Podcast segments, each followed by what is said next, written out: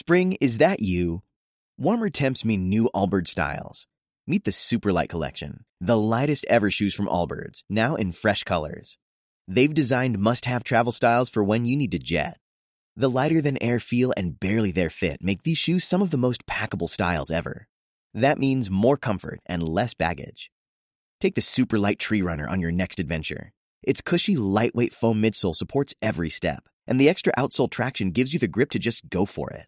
The eucalyptus fiber upper adds next level breathability to keep you going all day. Plus, the Superlight Tree Runner is comfortable and ready to go right out of the box. So, what can you do in a Superlight shoe? What can't you do is the better question. And because they're super packable, the real question is where are you taking them? Experience how Allbirds redefines comfort. Visit allbirds.com and use code SUPER24 for a free pair of socks with a purchase of $48 or more. That's A L L B I R D S.com, code SUPER24.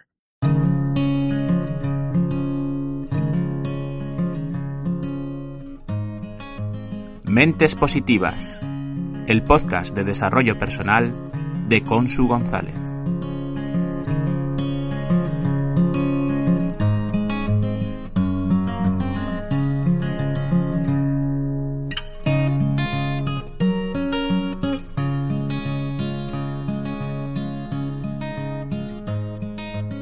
Hola mentes positivas. Ya he terminado de releer el sistema Hanasaki, los nueve pilares de Japón para una vida centenaria con sentido, de Marcos Cartagena. En este episodio voy a reflexionar sobre tres de los nueve pilares de los que Marcos nos habla en su libro. El primero es relaciones. Y es que todos sabemos que el ser humano necesita relacionarse con otros seres humanos, con pocos o con muchos, cada uno en su realidad, pero interaccionamos con familiares, con compañeros de trabajo o de estudio, con amigos. Marcos nos distingue entre relaciones personales y relaciones en comunidad. Las personales, ¿cuáles son? Pues las que tenemos con familia y amigos. Son los seres que más nos importan, aquellos con los que nos gusta compartir las alegrías y los que nos consuelan y nos ayudan en los malos momentos y a los que nosotros ayudamos.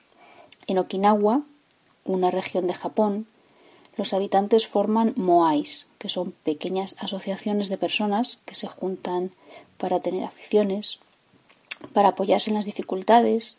Si uno descubre algo, lo comparte con el grupo. Se reúnen cada mes aproximadamente. Y una de las cosas que hacen es una aportación de dinero. Todos aportan una cantidad cada mes o cada vez que se reúnen y se lo lleva un miembro del grupo, cada vez uno. Y cuando se juntan también aprovechan para hacer una comida que pagan entre todos. Sea como sea, para mejorar tus relaciones, sea agradecido. No cuesta dar las gracias por cualquier cosa. Es una forma de reconocer la valía y el esfuerzo de otros. Sonríe. Generarás bienestar en el otro. Tan poco cuesta y tanto otorga. Preocúpate por tus seres queridos, que no intuyan que estás ahí, haz que lo sepan, que te tienen para lo que necesiten. Sé tolerante. El respeto es básico para la convivencia. Deja hablar y presta atención. Saber escuchar es muy importante en las relaciones. Sé asertivo, sé generoso, pero con límites. Está bien dar, pero si nos piden demasiado, con decir no es suficiente. El otro tipo de relaciones son las relaciones en comunidad. Desde tiempos inmemoriales los humanos nos hemos asociado en comunidades para sobrevivir. Cuando uno siente que no puede con algo, la energía del grupo lo empodera, lo hace fuerte, lo hace atrevido, con su ayuda y con su apoyo. El trabajo en equipo hace conseguir logros que de forma individual no se consiguen. El equipo nos suma, multiplica. Cuando regalas parte de tu tiempo a un voluntariado, el equipo gana, la sociedad mejora. Otro pilar, aparte de relaciones del que Marcos nos habla, es principios. Tener principios es hacer bien las cosas porque es bueno, porque es correcto, no porque lo diga una ley o una norma. Los principios son similares, independientemente del lugar donde vivas. El respeto, la humildad, la generosidad, la honradez, entre otros principios, son iguales en cualquier parte del mundo, da igual donde vivas. y son necesarios para una convivencia en armonía. Respetar nuestros principios puede significar renunciar a un interés personal en favor de otro, pero esto nos reportará respeto por nosotros mismos e integridad y un ejemplo a seguir. El espíritu samurái es un claro ejemplo de principios. Los samuráis o guerreros caballeros eran los guardas profesionales de los grandes terratenientes de Japón. Los samuráis entrenaban desde que eran niños y adquirían un código de honor. No todo era válido en el combate, no atacaban a un enemigo por la espalda. Sus virtudes eran la justicia. Antes de actuar cuestionaban si eran justos o no. El coraje. Hacían lo correcto a toda costa. La benevolencia. Pese a su enorme poder, eran compasivos y benevolentes con los débiles. El respeto. Incluso un enemigo merecía respeto. La sinceridad. La palabra de un samurái era sagrada. El honor. Los samuráis mantenían su honor como prioridad en su vida. Eran íntegros con sus creencias. La lealtad. Un samurái era leal a su terrateniente, dando su vida si era necesario. Cuando el periodo de guerras de Japón disminuyó, siguieron manteniendo su esencia los samuráis, que era la defensa y se hicieron más cultos con meditación, caligrafía, con estudio. Yo no me imagino a un samurái viviendo en nuestra sociedad, pero sí que sus principios son dignos de ser tenidos en cuenta. Toda persona que quiere crecer, mejorar su desarrollo personal, tiene que tener muy claros sus valores, sus principios fundamentales. Si es tu caso, piensa cuáles son los valores que te mueven en el día a día, identifícalos y úsalos como guía. El último pilar del que voy a hablaros es actitud. En los últimos años he escuchado mucho sobre esta palabra. Cuando yo era pequeña, la aptitud, los conocimientos, eran fundamentales para tener una vida de provecho. La actitud frente a la vida se valoraba bastante menos. Pero actualmente la balanza está cobrando más peso del lado de la actitud, aunque sin dejar de lado la aptitud, porque pienso que debemos educarnos en conocimientos durante toda nuestra vida. Y la actitud en cada instante de nuestra vida también me parece fundamental. En el capítulo de la actitud, Marcos Cartagena nos habla de las actitudes que él ha aprendido de los japoneses. Una es la permanente búsqueda del equilibrio. Nuestro mundo está en constante cambio y mantener estable nuestra balanza es fundamental. Con equilibrio existe armonía. Tener actitud de moderación, conciliación y sentido común nos mantiene en equilibrio. Tener determinación y constancia. Conseguir una meta no se consigue solo con talento y grandes habilidades. Se necesita determinación y constancia. Si tienes determinación en conseguir algo, lo haces desde el corazón, desde un deseo. Es tu motor interno. La constancia te hace trabajar duro para lograr tu meta, tu deseo. Otra actitud es la autodisciplina, que es una poderosa fuerza de voluntad. Si tienes disciplina, tienes constancia. La disciplina te hace eficaz. Otra actitud es la planificación. Para tener determinación, constancia y autodisciplina, necesitas planificar. Primero en tu mente, para tener claro lo que quieres y después sobre el papel o informáticamente hay que definir objetivos, tiempos.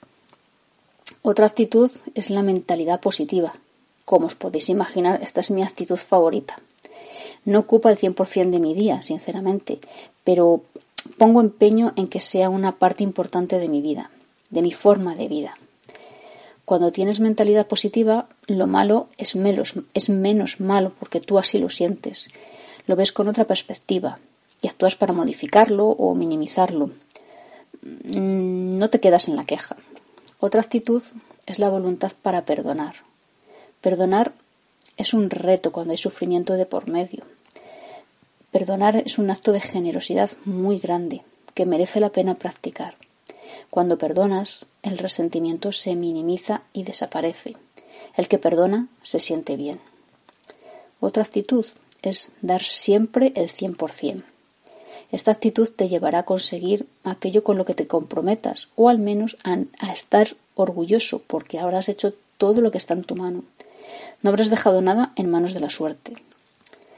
Otra actitud es la resiliencia, que es la capacidad de superar la adversidad. Se necesita equilibrio emocional frente al estrés. Se soporta mejor la presión, se aprenden recursos nuevos de una situación complicada. Ser resiliente te hace crecer en la adversidad en lugar de hundirte. Voy a leerte mi poesía. Honor, justicia, código samurái, código personal, con principios, con valores. El mundo se mueve, el mundo se une. Con tu granito de arena se forma una playa. Con tu soplo chiquito se forma un huracán. Cuando se suman esencias, se crean potencias. Si unimos las manos, se crean caminos que facilitan la vida. Si unimos las mentes, surgen ideas que transforman el mundo. Reflexiona cómo la unión hace la fuerza. Una unión valiente que aporte crecimiento, ilusión. Llegar a una vida centenaria es posible. Hay zonas azules en el planeta donde la población tiene más centenarios que el resto del mundo. En National Geographic he leído un artículo sobre algunas de estas zonas y coincide con lo que Marcos Cartagena nos cuenta en su libro, que te recomiendo. Estas cosas son la alimentación saludable, que es básica, cuidar el cuerpo, tener un grupo de confianza, relaciones y sobre todo un motivo para vivir. Quiero darte las gracias a ti por escucharme, por compartir con aquellos a los que pueda servir esta reflexión. Espero que mi poesía te inspire. Suscríbete a mi canal. Si te gusta, dale al corazón y deja un comentario. Y siempre sé mente positiva.